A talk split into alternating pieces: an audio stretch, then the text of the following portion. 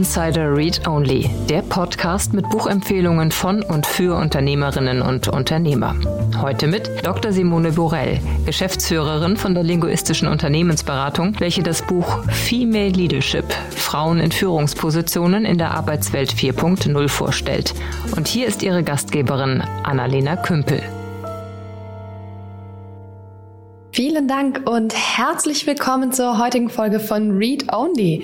Mein Name ist Annalena Kümpel und ich spreche heute mit Simone Burell. Sie hat das Buch Quick Guide Female Leadership geschrieben. Das ist ein Thema, das mich persönlich auch unglaublich packt. Ich beschäftige mich sehr viel mit dem ganzen Bereich Female Leadership, Female Founders und wir haben ein total intensives Gespräch über verschiedenste Perspektiven auf das ganze Thema geführt und ich habe sehr viel gelernt, unter anderem, warum äh, Frauen bei Pitches ganz, ganz oft schlechter abschneiden. Bevor wir ins Interview gehen und ihr all diese Fakten auch hört, gehen wir noch ganz kurz in die Werbung. Wir haben heute einen neuen Partner und es ist Contact Hero. Wenn ihr ein digitales Unternehmen aufbaut oder euer Unternehmen auf digital umstellen wollt, dann gehört die Vertragsverwaltung da unbedingt dazu.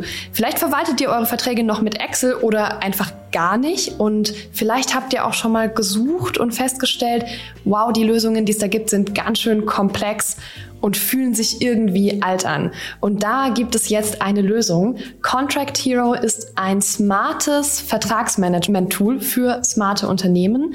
Sehr benutzerfreundlich, intuitiv. Die analysieren eure Verträge automatisch und erinnern euch auch an anstehende Fristen. Das Ganze läuft cloud-basiert und die Daten werden DSGVO-konform gespeichert auf ISO-zertifizierten Servern in Deutschland. Auf der Website contracthero.de könnt ihr euch jetzt mal umgucken und euch da auch direkt eine Demo buchen. Wir packen euch das natürlich auch in die Show Notes. Und jetzt springen wir direkt ins Interview mit der lieben Simone. Hallo Simone, schön, dass du da bist. Hallo, ich danke euch, danke dir für die Möglichkeit, heute zu sprechen. Simone, wo bist du gerade? Ich bin im wunderschönen Monnem, wo auch der Sitz ähm, meiner Firma ist, wo ich auch wohne. Und hier scheint die Sonne. Du hast die erste linguistische Unternehmensberatung in Deutschland gegründet. Was genau ist das? Das ist die erste Unternehmensberatung, die Sprache ernst nimmt weil mir während meiner Promotion aufgefallen ist, dass es ganz viel Wissen aus der BWL gibt, was in Unternehmen kursiert und dass die geisteswissenschaftliche und speziell eben die sprachliche Kompetenz gar nicht ernst genommen wird, obwohl hier wahnsinnig viele Wertschöpfungspotenziale liegen. Und das wollte ich nach meiner Promotion unbedingt ins Doing umsetzen. Und das ist ein Spin-off aus der Universität Heidelberg das habe ich damals 2015 gegründet als Solopreneurin und heute sind wir eine Boutique-Beratung mit zehn MitarbeiterInnen, immer noch der Region treu geblieben und wie gesagt haben unseren Sitz in Monum in Mannheim, arbeiten aber für den gesamten Dachraum, also sind ähm, unterwegs, vor allem eben im deutschsprachigen äh, im deutschsprachigen Raum. Das ist so die Zielsprache, in der wir meistens arbeiten und, und beraten Unternehmen, aber auch Hochschulen und Kommunen darin, wenn es darum geht, Sprache zu optimieren. So, das heißt, du beschäftigst dich viel mit Sprache. Ähm, du bist aber auch eine, eine weibliche Gründerin und hast ein Team. Du bist eine Female Leaderin. Du hast mehrere Bücher geschrieben und über eins davon wollen wir heute ganz konkret sprechen. Und das Buch heißt Female Leadership. Und da ist die erste Frage, abgesehen davon, dass halt eine Frau führt, was ist denn Female Leadership und was ist da anders? Ja, das ist eine berechtigte Frage und ähm, die wird mir auch sehr häufig gestellt. Das ist ein sprachlicher Kniff, den ich anwende, weil Insgesamt äh, zeigen alle Forschungen dazu, wenn wir einfach nur über Leadership sprechen oder auch über das deutsche Wort Führung, dann assoziieren wir damit vor allem männliche Personen. Und äh, es ist ja glücklicherweise seit einigen Jahren sehr, sehr groß geworden, der Drang, das auch zu verändern, dass mehr Frauen in Führung kommen. Und das geht schneller, wenn wir auch unser Denken umstellen. Weil letztlich sind ja auch Organisationen, äh, so wie die strukturiert sind, Führungsmanagementprozesse, wie die strukturiert sind, sind auch immer nur Abbilder unserer eigenen Denkstrukturen. Und das Problem ist einfach, wenn wir immer weiter von Leadership und von Führung sprechen, dann wird das eben nicht so schnell gehen mit dieser Umpolung, dass auch mehr Frauen sich auf der einen Seite trauen, aber auch auf der anderen Seite Frauen beispielsweise in Beförderungsprozessen oder auch in Auswahlprozessen ähm, ausgewählt werden. So, und was ich jetzt also mache, diese These ist, dass wir hier über die Sprache schneller an das Ergebnis kommen können, dass nämlich mehr Frauen sichtbar sind. Äh, und das betrifft eben nicht nur Wirtschaft, das betrifft auch andere Bereiche, äh, Politik, Verwaltung, Musik, äh, Kunst, also auch die, die gesamte Kulturszene ähm, ist weiblich unterrepräsentiert. Und das heißt also, wenn ich hier dieses Wortpaar nehme, Female und Leadership, dann assoziiere ich bei einer Person, die das hört, eben auch, ja, da sind auch Frauen, die eben innerhalb der Führung sind. Und deswegen mache ich es dann auch wahrscheinlicher, dass Frauen sich angesprochen fühlen. Vielleicht sprechen wir auch darüber später noch. Gerade in Stellenanzeigen ist das ähm, sehr tricky. Ähm, aber auch, dass, dass Frauen mitgedacht werden. Und um dieses Mitdenken geht es. Dass äh, wir dieses Konzept ändern müssen von Führung und von Leadership. Und das geht, wie gesagt, schneller, wenn wir Female davor setzen, Female Leadership. Und meine Prognose ist, wenn wir das ungefähr 50 Jahre verwenden würden, ab heute, dann sollte sich das angeglichen haben. Sprachprozesse dauern ja immer so eine Zeit lang, bis sie auch auf das Denken eingewirkt haben und auch umgekehrt. Das Denken drückt sich wieder in der Sprache aus.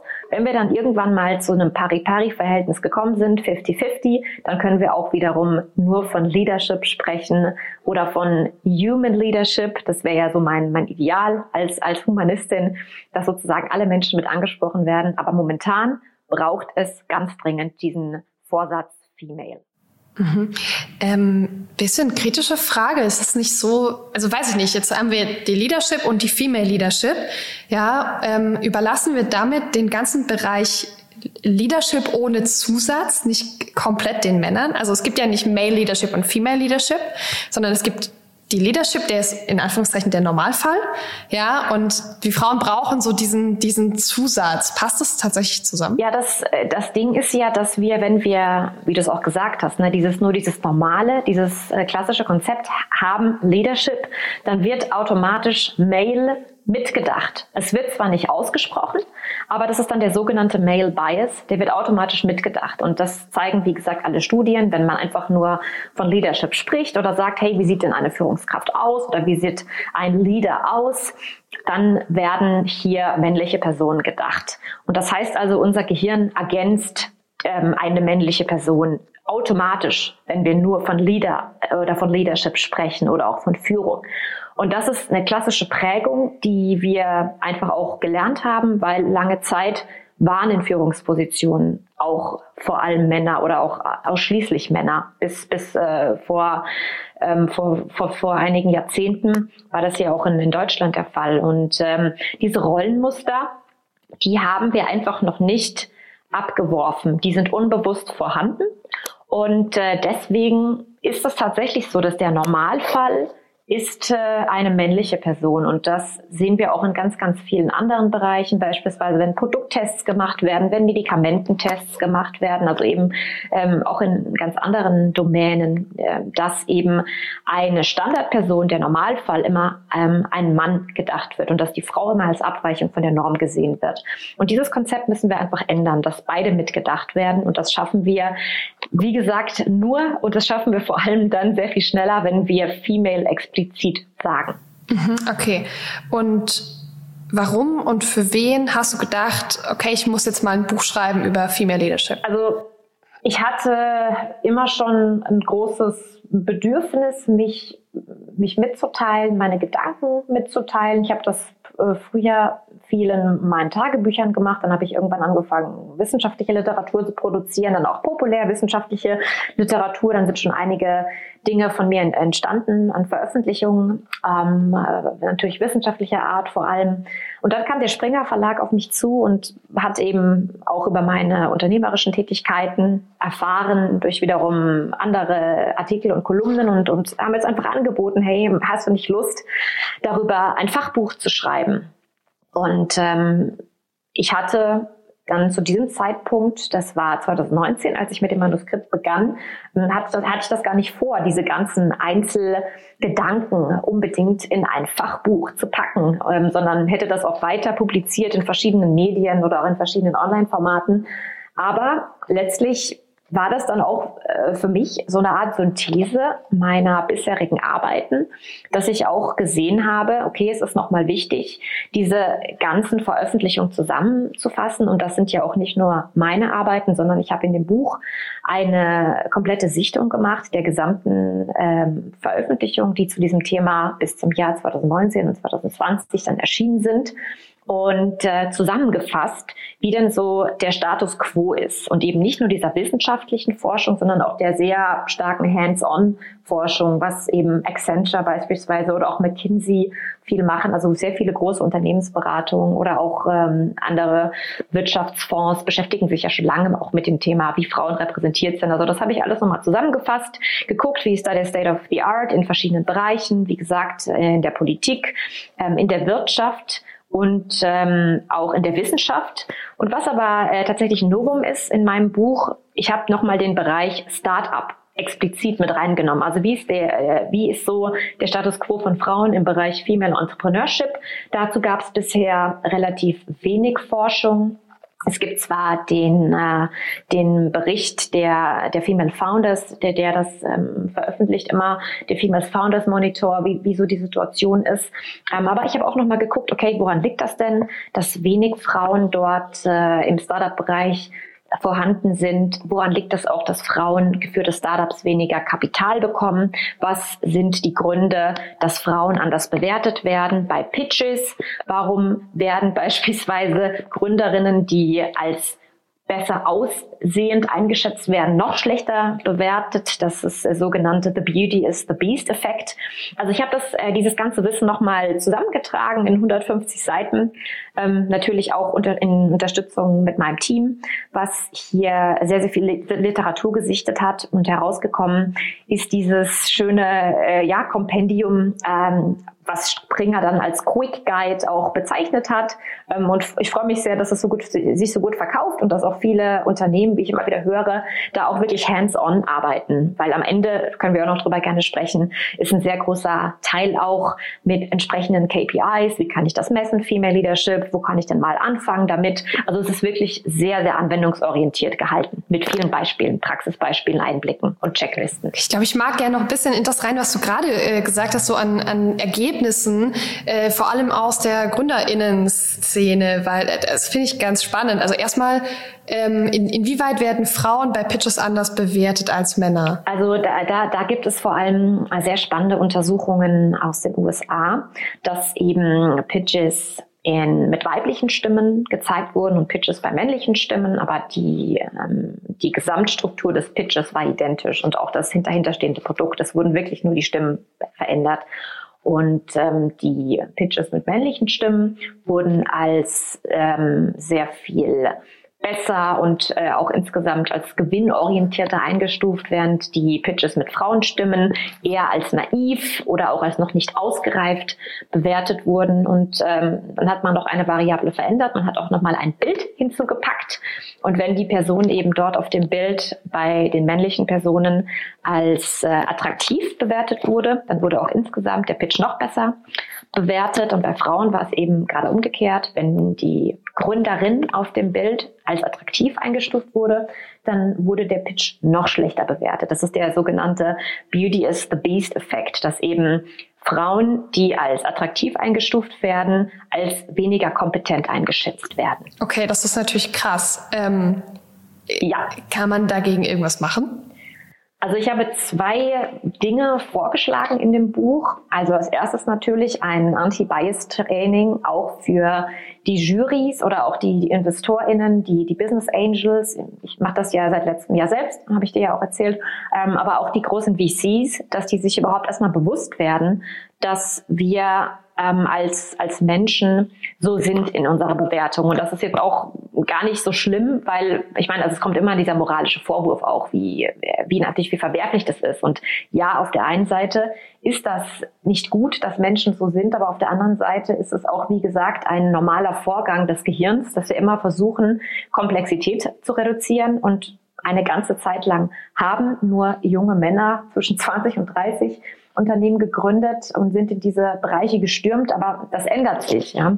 Und deswegen müssen wir da einfach auch an unserer Wahrnehmung ändern. Und äh, dieses Anti-Bias-Training geht eben zum Beispiel davon aus, dass wir, wenn wir solche, solche Dinge entscheiden, häufig viel zu vorschnell entscheiden und irgend so einem Bauchgefühl äh, vertrauen, was entstanden ist aufgrund unserer eigenen Erfahrungen, eigenen Vorprägungen. Und das heißt, man könnte beispielsweise mit Bewertungsbögen arbeiten, man könnte auch in der Jury mit gemischten Jurys arbeiten, weil meistens ist es ja auch unter Business Angels so, dass das sehe ich auch selbst immer.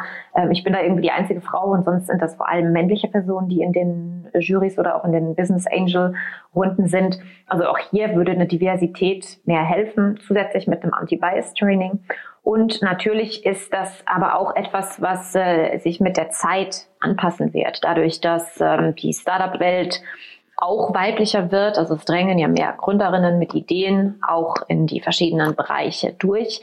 Wird es auch für InvestorInnen und für Business Angels normaler sein, dass sie auch Frauen im Pitch hören und auch, dass, ähm, dass diese Pitches gut sind. Aber das braucht eben leider noch ein bisschen Zeit, um das entsprechend zu ja, um, um das entsprechend äh, zu, zu anzupassen. Und was eben auch noch letztlich ein äh, wichtiger, wichtiger Fakt ist, äh, was auch, was ich auch immer den, den Gründerinnen sage, wenn ich sie beispielsweise trainiere oder auch, auch coache vor entsprechenden Pitches, dass sie sich auch selbst nochmal kritisch hinterfragen sollten, ob sie denn in ihren Darstellungen ähm, ja in gewisse Stereotype reinlaufen. Beispielsweise, dass äh, es gibt dazu ganz ganz gut gelegte, ganz gut belegte Daten, dass, dass Frauen sich häufiger kleiner machen, als sie sind, oder dass sie sehr viel zurückhaltender sind in dem Volumen an, an Finanzierung, was sie zum Beispiel haben. Also solche Sachen einfach nochmal ähm, mit sich selbst oder zusammen mit dem Coach sich ähm, äh, durchchecken lassen, so dass man diese Sachen von vornherein ausschließen kann, dass es nicht daran gelegen hat und ähm, vielleicht auch nochmal ein Pitch-Training in, in, in Anspruch nehmen. Das, das rate ich aber eben nicht nur Frauen, das rate ich auch, auch Männern, gerade wenn sie aus der Wissenschaft kommen, weil da haben wir häufig, ich weiß das ja selbst als Wissenschaftlerin früher, haben wir ganz andere Symbolsysteme, mit denen wir gelernt haben, uns darzustellen, wie es dann tatsächlich in einem Startup-Pitch der Fall ist. Also Reflexion, Anti-Bias-Training und ganz, ganz, ganz viel persönliche Weiterbildung sind hier die Möglichkeiten, um das zu verbessern. Gut, das heißt, ähm, die GründerInnen, Gründerinnen ähm, ohne, ohne Binnen-I in dem Fall äh, können da tatsächlich auch selber was tun. Das ist ja immer ganz gut. Gleichzeitig finde ich es total schön, dass du nicht nur sagst, na ja, äh, die Ladies müssen halt äh, ne, ihre Stimme tiefer trainieren oder sich weniger weiblich anziehen, sondern eigentlich der erste Punkt, den du gesagt hast, halt auch Anti-Bias-Training für so eine für so eine Jury, weil das ist ja meistens der erste Punkt. Ich meine, es ist natürlich der Punkt, den ich als, als Gründerin, als Unternehmerin auch beeinflussen kann. Das ist immer mein eigener Punkt. Gleichzeitig ist es ja auch Müll. Ähm, ähm, wenn wir einfach sagen, okay, wir Mädels passen uns jetzt einfach so weit an die, an die Jungs an, ähm, dass der Unterschied möglichst klein wird, damit wir keine Nachteile davon haben, dass wir Frauen sind. Das ist ja irgendwie langfristig nicht das, was wir haben wollen, oder? Ja, und, und das, das kann auch nicht das Ziel sein, weil es betrifft ja, wie gesagt, nicht nur ähm, nicht nur Frauen, sondern es betrifft zum Beispiel auch ähm, introvertierte Menschen. Also eine Variable ist ja nicht nur Geschlecht, die dann ähm, beispielsweise auch Einfluss hat auf die Beurteilung des Pitches, sondern was ich bereits sagte, also Wissenschaftler und Wissenschaftlerinnen, die es gewöhnt sind, sich auch anders zu zeigen und ähm, die es gewöhnt sind, auf andere Dinge zu achten bei Vorträgen die werden auch, ähm, also die, die, die haben auch ihre, ihre Issues, wenn sie in solche Pitches gehen. Also eigentlich ähm, ist das ein ganz, ganz wichtiger struktureller Aspekt und das sage ich auch immer, dass, dass hier, wenn Menschen andere Menschen beurteilen, auch die beurteilenden Menschen entsprechend geschult sein sollten im Aspekt ihrer Wahrnehmung, im Aspekt auch ihrer Rückmeldung. Ja, weil das ist natürlich gerade in so einem Questions and Answers Prozess. Ja, wenn eine Person dann anfängt mit so einem Bashing, dann stellt sich da auch oft so ein, so ein, so ein Gruppenprozess ein, der, der nicht sinnvoll ist. Also das, äh, da kann, wie gesagt, nicht nur das Anti-Bias-Training helfen, sondern auch einfach eine diverse Zusammensetzung ähm, einer Jury bei einem Pitch oder auch eines InvestorInnen-Kollektivs bei einem Pitch. Da kann eine Moderation helfen, die auf sowas achtet, beispielsweise auch bei Redezeiten, dass nicht immer nur die gleichen Menschen reden, dass auch die Redezeiten ungefähr ähnlich sind, dass Menschen nicht gegenseitig mit andere Menschen unterbrechen. Das sind so grundsätzliche Kommunikations ethische Dinge, auf die geachtet werden sollte. Und genau, also deswegen können wir nicht immer nur sagen, hey, es sind die, die bösen Frauen oder die bösen introvertierten Menschen, die hier an sich arbeiten müssen. Nein, wir müssen auch einfach äh, anerkennen, dass es unterschiedliche Arten von Persönlichkeiten gibt und in einem Gründungsteam ist nicht nur die Person wichtig, die super, super gut pitchen kann, sondern es ist auch die Person wichtig, die möglicherweise im Hintergrund ähm, eher strukturell arbeitet oder den Aspekt der Produktentwicklung macht oder auch programmiert. Ähm, und insgesamt sollten wir nicht immer nur ähm, extrovertierte Personen und diejenigen, die super gut pitchen und sich super gut darstellen können, sofort ähm, ja äh, sofort highlighten, sondern möglicherweise auch reflektierter an so eine Bewertung rangehen. Ja, das, also habe ich eine ganz schöne Geschichte dazu. Mein äh, Freund hat mal ähm, einen, einen Gründer aus meinem Umfeld kennengelernt und die haben sich unterhalten und der hat so von seinem Geschäftsmodell erzählt und mein Freund kam und sagte, boah, ist ja mega cool, was die machen und kennst du das und hat so voll begeistert davon erzählt. Ich dachte, ja, aber die haben überhaupt kein Geschäftsmodell. Die haben keins, okay. Und dann stand er da und hat so überlegt und war so, Stimmt. Das, also ne, einfach so von der von dieser von dieser ganzen begeisternden Präsentation wäre ihm das auch als eigentlich kritischer Geist niemals aufgefallen. So und das ist natürlich was, ähm, was ich auch von verschiedensten Pitch-Veranstaltungen kenne, dass man einfach erstmal voll begeistert ist und total ne von von so tollen Präsentationen und das macht ja auch Spaß. Ne, dafür ist ja so ein Pitch auch da. Dafür gibt's auch gute gute Pitch-Trainings, die einem genau das beibringen und ähm, ich man lässt sich da sehr sehr schnell sehr sehr schnell blenden und ähm, du hast wahrscheinlich recht damit, dass die Männer da meistens noch besser drin sind. Ähm. Ja, also sie, äh, sie sind, ähm, sie sind in, in der Hinsicht besser, als dass das einfach etwas ist, dieses öffentliche Sprechen. Ähm, also der Ort der öffentlichen Rede, das war früher ja schon in, in, den Rhetorikschulen, so in der Antike, das wurde als die männliche Domäne gesehen. Und ähm, das äh, siehst du auch heute noch, wenn du dir Talkshows anguckst oder wenn du dir andere Veranstaltungen anschaust. Das ist etwas, was gewisserweise in männlichen Rollenentwürfen als selbstverständlich gilt, dass äh, Männer sich Raum nehmen, auch sehr lange in ihren Ausführungen sind, auch Dinge, Dinge häufig noch einmal dann sagen, auch wenn sie schon gesagt wurden. Das hat eben die Funktion, der, der eigenen Absteckung nochmal der, der Position beziehungsweise auch sich ins Spiel bringen. Und Frauen werden schon von klein auf so in der weiblichen Rolle sozialisiert, dass, dass also so, so werden wir alle erzogen, dass Frauen eben darauf achten, dass äh, sie höflich sind, dass sie sozial sind, dass sie mitfühlend sind und äh, da, das sieht man auch beispielsweise schon in der ähm, in der Primäredukation, dass es eben in Schulen beispielsweise so ist, dass es heißt, ja, ähm, ihr Mädchen ihr seid doch cleverer als die Jungs, lasst die mal rumspinnen ähm, und gewisserweise Mädchen die Verantwortung übertragen wird, dass dass in der Klasse Ruhe Ruhe herrscht und dass die Jungs so ein bisschen ähm, gewisserweise ihnen das äh, ihnen das anerkannt wird, dass sie ähm, toben dürfen dass sie raufen dürfen. Also das sind, das sind ganz, ganz viele solcher kleinen Mikromomente, die wir im Laufe unseres Lebens mitnehmen, bei uns selbst, aber auch die wir beobachten. Und dann kommt heraus eine Gründerin oder ein Gründer und die haben dann meistens ganz andere Voraussetzungen. Und äh, ich sehe das immer wieder in den Coachings, die ich mache oder auch in den Trainings, dass es Frauen beispielsweise sehr, sehr schwer fällt, überhaupt ihren Raum zu nehmen, sich wohlzufühlen in der Öffentlichkeit, vor Leuten überhaupt zu sprechen, vor Leuten kritische Fragen zu beantworten, auch mal unterbrechen. Ja, also weil unterbrechen ist in vielen Fällen, ähm, kann es auch eine soziale Maßnahme sein, um den eigenen Raum zu sichern. ähm, also grundsätzliches Unterbrechen immer so, so, ein, so, ein, so ein Thema, was eigentlich vermieden werden sollte. Aber wenn eben eine andere Person konsequent den eigenen Raum einschränkt und äh, mich selbst unterbricht, dann muss ich mir auch mein Rederecht wieder zurückerobern. Und das ist zum Beispiel etwas, was für viele Frauen sehr, sehr schwer ist zu lernen ähm, und damit auch den eigenen Wert zu zeigen, weil der eigene Wert wird natürlich auch, auch dadurch angezeigt, dass ich mir Bühne nehme und dass ich rede. Und es ist immer bei einem Vortrag oder auch beim sonstigen Event ist immer das Wichtigste, der, die erste Person, die spricht, die letzte Person, die spricht und die Person, die beispielsweise die erste Frage stellt. Das sind so die Key-Positionen, wo viel Machtwirkung ist, auch von außen, wiederum vom, vom Auditorium. Das ist ja auch ein, ein wichtiger Akteur, ähm, der, der mitspielt. Und ähm, genau, da, da sind Frauen häufig nicht so sensibel für, wie wichtig solche Dinge sind. Jetzt sind wir ja nur noch sehr indirekt beim Thema äh, Female Leadership.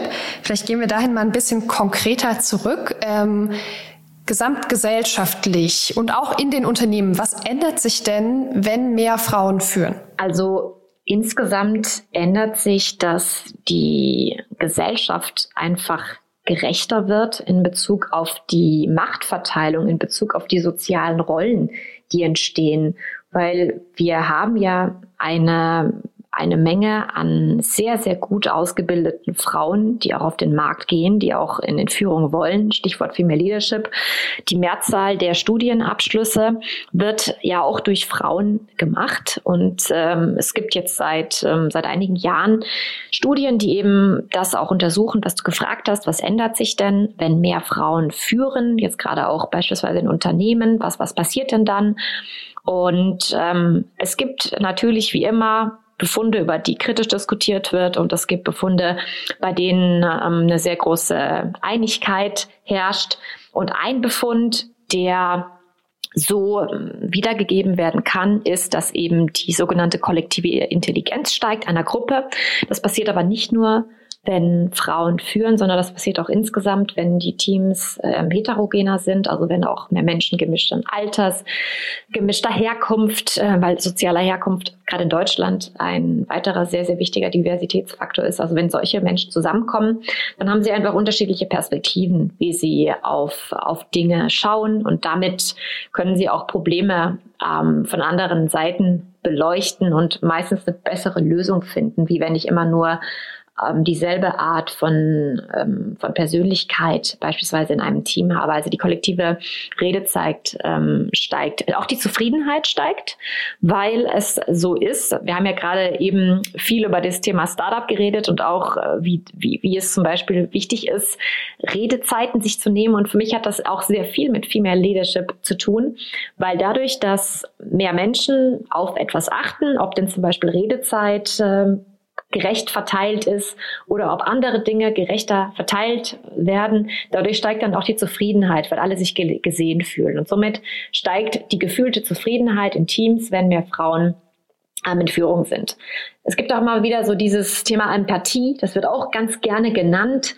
Ähm, das ist, finde ich, strittig, weil es gibt auch männliche Personen, die, die empathisch sind. Was, was, was vor allem eben hinter diesem Thema Empathie steckt, dass Frauen irgendwie empathischer sind, ähm, ist, dass Frauen mehr über Emotionen reden, aber einfach, weil sie das gelernt haben, schon als kleine Mädchen darüber zu, zu reden, ähm, wie es wie, wie es bei ihnen ähm, stimmungsmäßig ähm, ja, was, was da los ist. Und die Jungs haben eher gelernt, dass sie nicht darüber reden sollten, so in diesem Sinne von, der Indianer kennt keinen Schmerz. So.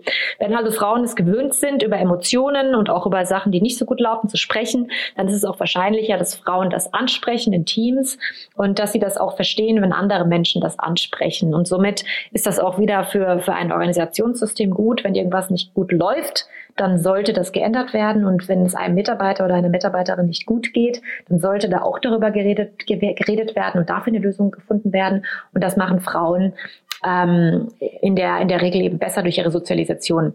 Ein sehr schönes Beispiel dafür, was sich ändert, ähm, wenn Frauen führen, finde ich, ähm, kann man auch bei, bei Neuseeland sehen, bei Jacinda Ardern. Sie ist für mich immer so die, die Vorzeigepolitikerin, die dieses ähm, Thema Führung sehr gut für sich entdeckt hat, weil sie macht einfach vor, dass Führung bedeutet, mit Menschen nett reden. Also so platt es jetzt klingt, äh, klingen mag, Sie, sie, sie ist über Facebook, ist sie live gegangen während der Corona-Pandemie. Sie hat äh, nach dem Terroranschlag Menschen getröstet. Also sie, sie hat sich sozusagen von ihrem Statusdenken entfernt und ist auf eine Ebene gegangen mit, mit Menschen, hat einen Dialog zugelassen, das sogenannte dialogische Führen, ähm, hat es zugelassen, dass über unangenehme Themen geredet wird, hat auch dann sehr, sehr schnell ähm, beispielsweise Waffengesetze ändern lassen. Also sie hat auch schnell reagiert, konstruktiv reagiert.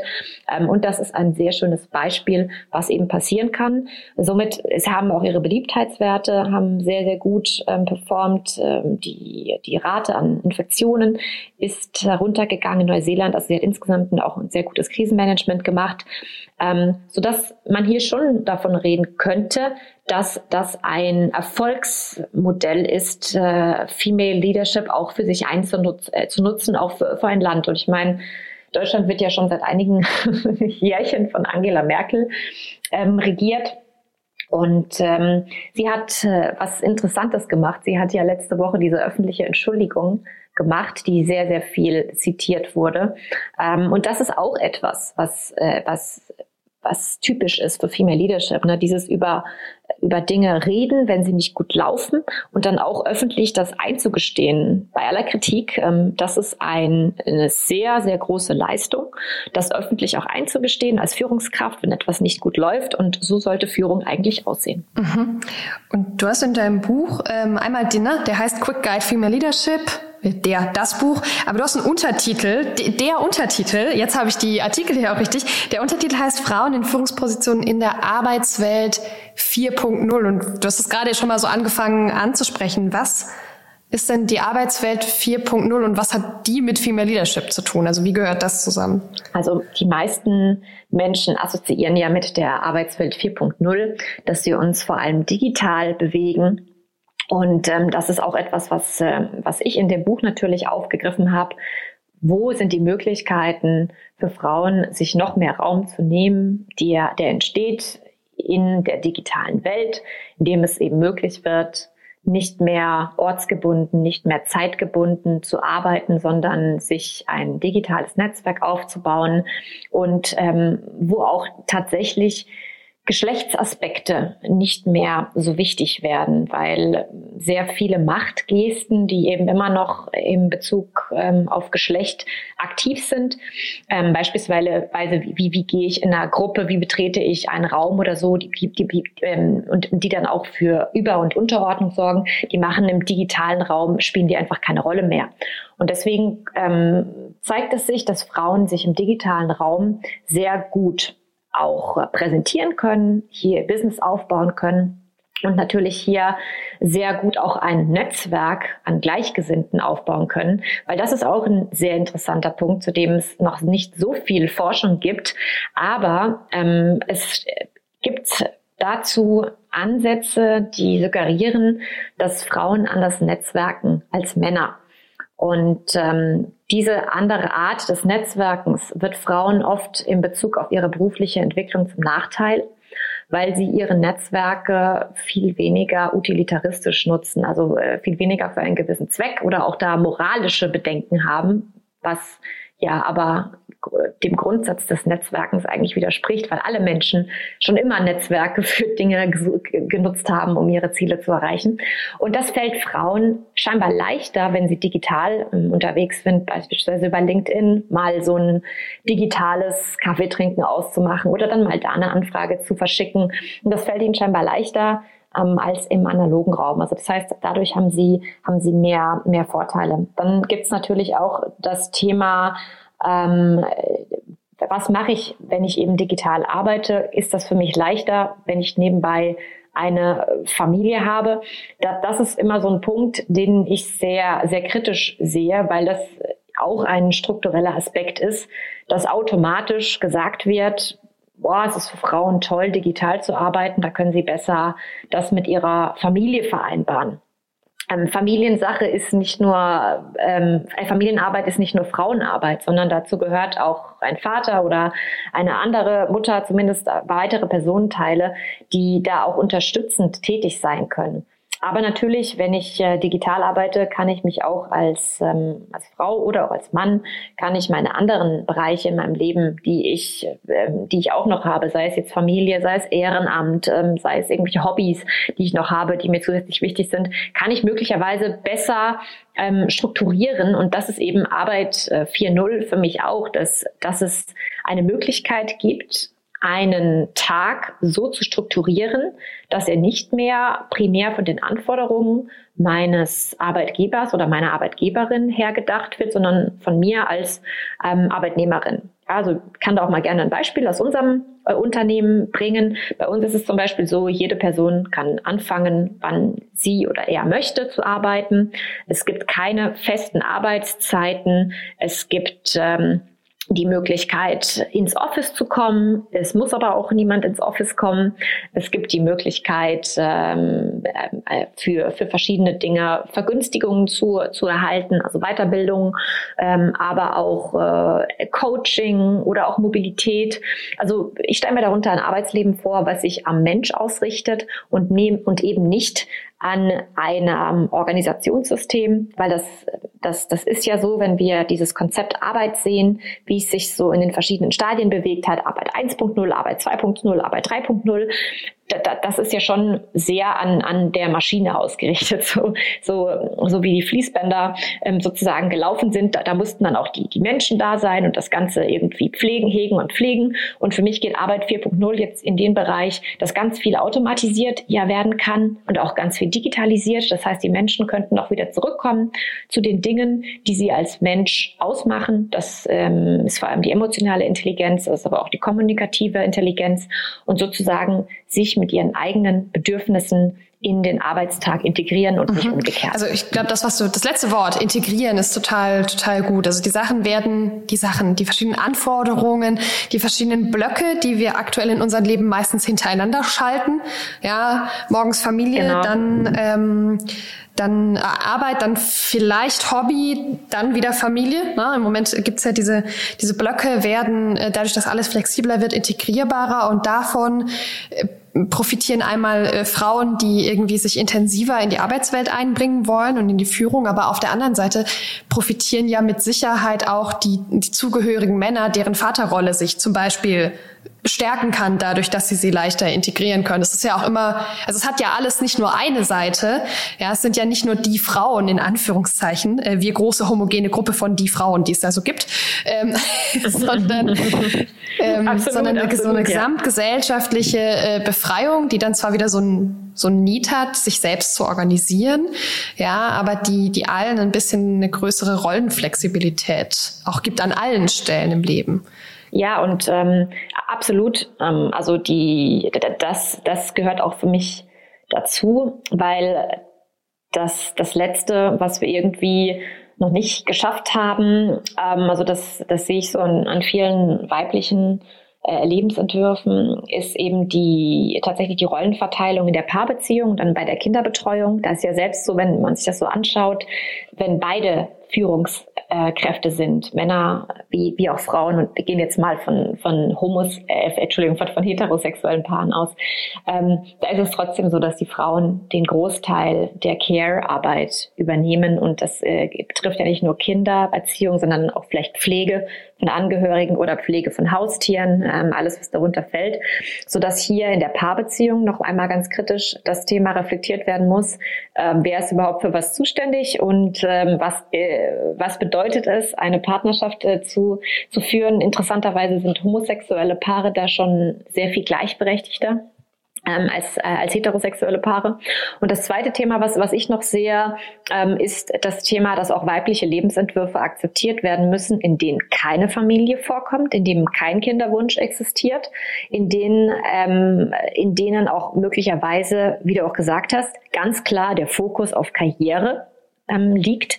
Und dafür haben wir ja gerade in Deutschland bisher noch nicht so viel Akzeptanz. Das ist dann die Karrierefrau, das ist die Überfrau, das ist die Mannfrau, ähm, das ist die Übermanagerin, ähm, beispielsweise Tina Müller von, von Douglas hat da ja einen sehr großen Bericht vor einigen Jahren gehabt. Da wurde sie als die härteste Managerin Deutschlands eingeführt vom Manager Magazin. Also das sind schon noch auch noch so Stereotype, die über Frauen ähm, existieren, aber auch gleichsam über Männer, dass die die Männer die gerne in Elternzeit gehen würden, sich das noch nicht trauen, weil sie dann das Gefühl haben, sie werden als Softie bezeichnet oder auch als, äh, als, als nicht richtiger Mann. Also ich kenne viele Beispiele von, ähm, von, von Männern, die sich das ähm, ja eben auch nicht eingestanden haben vor sich selbst, dass sie das gerne machen würden, dass sie auch gerne bei ihren ähm, bei ihren jungen Kindern bleiben würden, bei, bei ihren Babys, sich aber nicht getraut haben, das dann gerade in einem sehr stark männlich geprägten Umfeld, in dem sie gearbeitet haben, beispielsweise in der Produktion oder auch in der IT-Beratung, das entsprechend auch so zu sagen, weil sie vor den, ähm, weil sie vor ihren anderen männlichen Kollegen befürchten, von denen entsprechend abgewertet zu werden. Und da ähm, denke ich, dass ich das sehr schade finde, wenn Menschen ihre eigenen Bedürfnisse hinter einer sozialen Rolle zurückstellen, die sie denken, erfüllen mhm. zu müssen. Okay, dann lass uns ähm, Vielleicht so, so Richtung Abschluss mal noch ganz konkret gucken, ähm, was kann wer an welcher Stelle tun, um dieses ganze Thema Female Leadership und die damit einhergehende gesellschaftliche Veränderung ähm, zu fördern. Vielleicht fangen wir mal an mit Unternehmen. Ähm, du hast es ja vorhin schon mal angesprochen, dass zum Beispiel die Formulierung von ähm, Stellenausschreibungen da ein Thema sein kann. Was können Unternehmen tun, um da zu supporten? Also in Unternehmen, da sind es eben vor allem die vier Stellschrauben, das sind die Vorgesetzten, das sind das, ist das Gesamtmanagement, das ist die Gruppe der Frauen und der Männer. Und ähm, wie du auch gerade gesagt hast, ein Teil wäre jetzt zum Beispiel der Vorgesetzten im HR-Bereich, die eine Maßnahme dann an, ähm, antreiben, dass Stellenanzeigen gendergerecht formuliert werden. Das ist eins der 137 Maßnahmen, die ich dann auch am Ende des Buches anbiete ähm, weil wir eben aus ganz vielen Studien wissen, dass sich Frauen beispielsweise eher bewerben, wenn Stellenausschreibungen gegendert sind, aber auch wenn nicht nur klassisch männliche Attribute in der Stellenausschreibung genannt werden, beispielsweise sind das Themen wie Ehrgeiz? Sind das Themen wie Aufstiegswillen? Frauen äh, wünschen sich auch soziale Attribute, sowas wie zum Beispiel Teamgeist oder sie wünschen sich Weiterbildungsmöglichkeiten. Also so etwas zu gestalten, das, das wäre beispielsweise eine Maßnahme. Eine weitere Maßnahme wäre jetzt ähm, in einem Unternehmen, dass es Quoten gibt haben wir vorhin schon auch angesprochen, im Startup-Bereich, dass zum Beispiel in einer Jury oder in einem Venture Capital Fonds, dass es da quotierte Zusammensetzungen geben sollte. Also bereits ab der ersten Führungsebene bis hin zur letzten Führungsebene in einem Unternehmen sollten hier Quoten sein, sodass auch die Möglichkeit besteht, dass hier qualifizierte Frauen sich äh, bewerben und die sollten dann auch natürlich motiviert werden, sich zu bewerben. Ganz wichtig sind auch die Netzwerke, ja, das Unternehmen Netzwerke einführen, sei es für Frauen, sei es für Männer, sei es für andere ähm, Diversity-Themen, ähm, weil es einfach eine ganz große, äh, eine ganz große kulturelle Schwachstelle ist, wenn Unternehmen sowas nicht tun. Sie ähm, können auch noch auf vielen anderen Bereichen Punkten der kommunikativen ähm, Linie, indem sie beispielsweise auch ihre gesamte Kommunikation angleichen, nicht nur die Stellenausschreibungen, ja, sondern auch ihre Websites, wenn sie die gendergerecht machen, auch die Bilderwelt gendergerecht machen, also Frauen auch hier zeigen, weil meistens ist das so im Geschäftsbericht sind immer noch die Mehrzahl der abgebildeten Männer. Ähm, also das heißt hier auch für Gleichberechtigung sorgen und das sind jetzt nur ein paar der, wie gesagt, 137 Maßnahmen. Die, die würde ich dann einfach nochmal, da würde ich aufs Buch verweisen. Das sind fünf Seiten, das ist eine Tabelle, kann man sich einfach schön, äh, schön abkopieren und abhaken. Mhm, cool. Nächste Gruppe. Was äh, können denn äh, die Männer tun, um das Ganze mit voranzutreiben? Ja, also sie können ähm, vor allem äh, sich selbst reflektieren, können überlegen, wo sie denn sehr privilegiert sind. Also das heißt, wo sie sowieso schon Vorteile genießen. Wenn Sie beispielsweise angefragt werden, ähm, dass Sie irgendein Meeting leiten wollen, könnten Sie es an die Kollegin geben.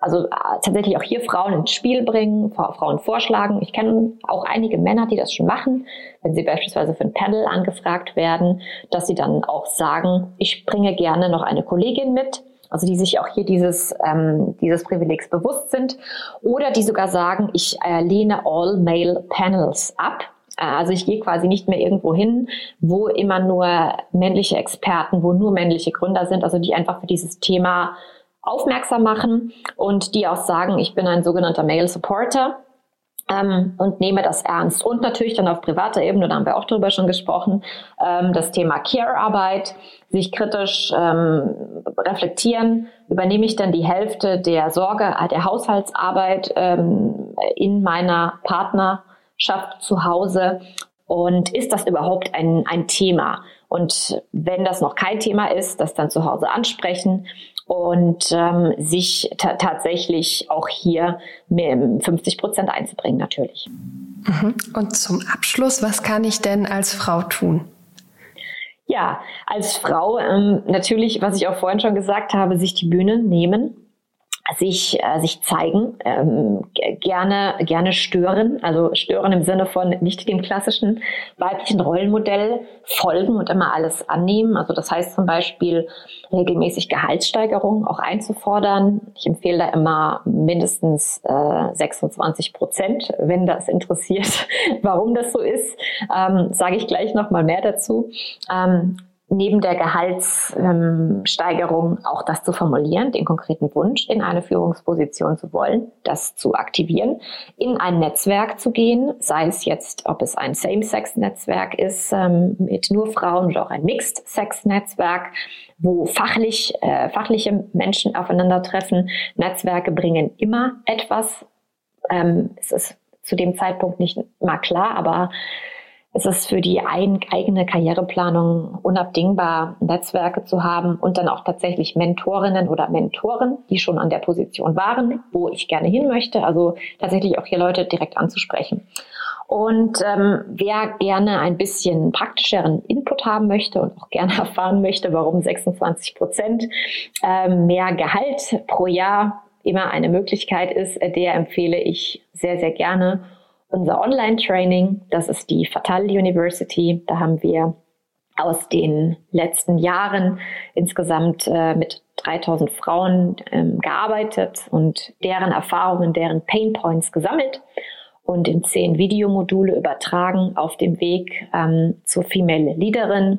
Die Module starten beim Modul Mindset und dann arbeitet ihr euch durch bis zum Thema Netzwerke der Macht und wir haben sehr viele Dinge aus Wissenschaft, aus Praxis, aus dem Bereich der Role Models integriert, was euch konkret weiterhelfen kann. Ich denke, den Link können wir bestimmt in die, ähm, die Description packen, so dass ihr direkt zur Fatale University kommen könnt, wenn ihr Interesse habt. Sehr cool. Simone, vielen, vielen Dank für deine Zeit. Vielen Dank für das Gespräch. Äh, wir haben uns ja auch online über eines dieser äh, Female-Netzwerke kennengelernt und ich freue mich sehr, dass du bereit warst, herzukommen und mir über Female Leadership zu sprechen. Super gerne. Vielen Dank, dass ich diese Sendezeit bei euch haben durfte.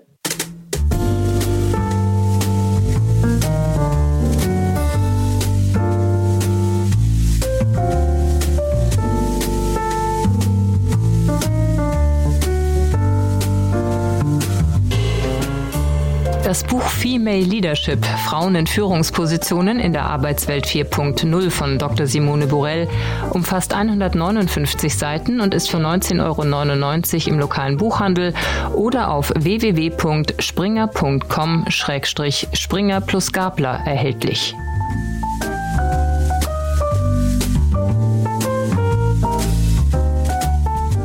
So, das war das Gespräch mit Simone Burel. Ich fand es total schön, aber wie gesagt, es ist auch wirklich mein Thema. Ich hoffe, dass auch die Gründer unter euch einiges mitgenommen haben und dass ihr das Gefühl habt, dass es Sinn macht, das ganze Thema auf dem Schirm zu haben, weil es sehr, sehr schön ist, wenn wir da alle gemeinsam in einem Strang ziehen und vor allem die Gründerinnen-Szene ein bisschen offener machen und den Mädels und Frauen da mehr Platz einräumen. Das wäre doch ganz großartig.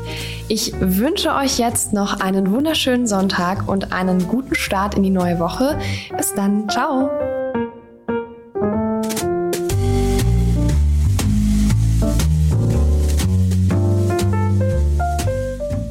Wir verlosen zwei Exemplare des Buches Female Leadership Frauen in Führungspositionen in der Arbeitswelt 4.0 von Dr. Simone Burell. Zum Teilnehmen einfach eine E-Mail mit dem Betreff Gewinnspiel und dem Wunschbuch an gewinnspiel at startup-insider.com schreiben. Das war die 21. Folge von Startup Insider Read Only, dem Podcast mit Buchempfehlungen von und für Unternehmerinnen und Unternehmer. Alle weiteren Informationen zu diesem und allen weiteren Podcasts von Startup Insider erhält man auf www.startupinsider.de.